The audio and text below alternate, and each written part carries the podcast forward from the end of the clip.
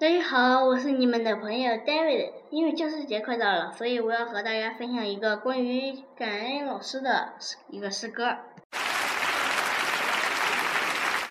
在昨天与今天之间铺设大道，在现实和理想之间架起金桥。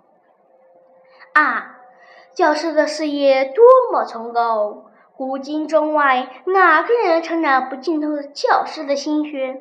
地北天南，哪一项创造不蕴含着教师的辛劳？每当看到时代在飞速的前进，我心中就涌起感激的波涛。用真理和智慧把人才塑造，让春晖和朝霞在心里闪耀。啊！教师的事业多么美好，笔尖飞舞，那是春蚕悄悄编织理想丝线；笑语盈盈，那是甘露轻轻地洒向茁壮的新苗。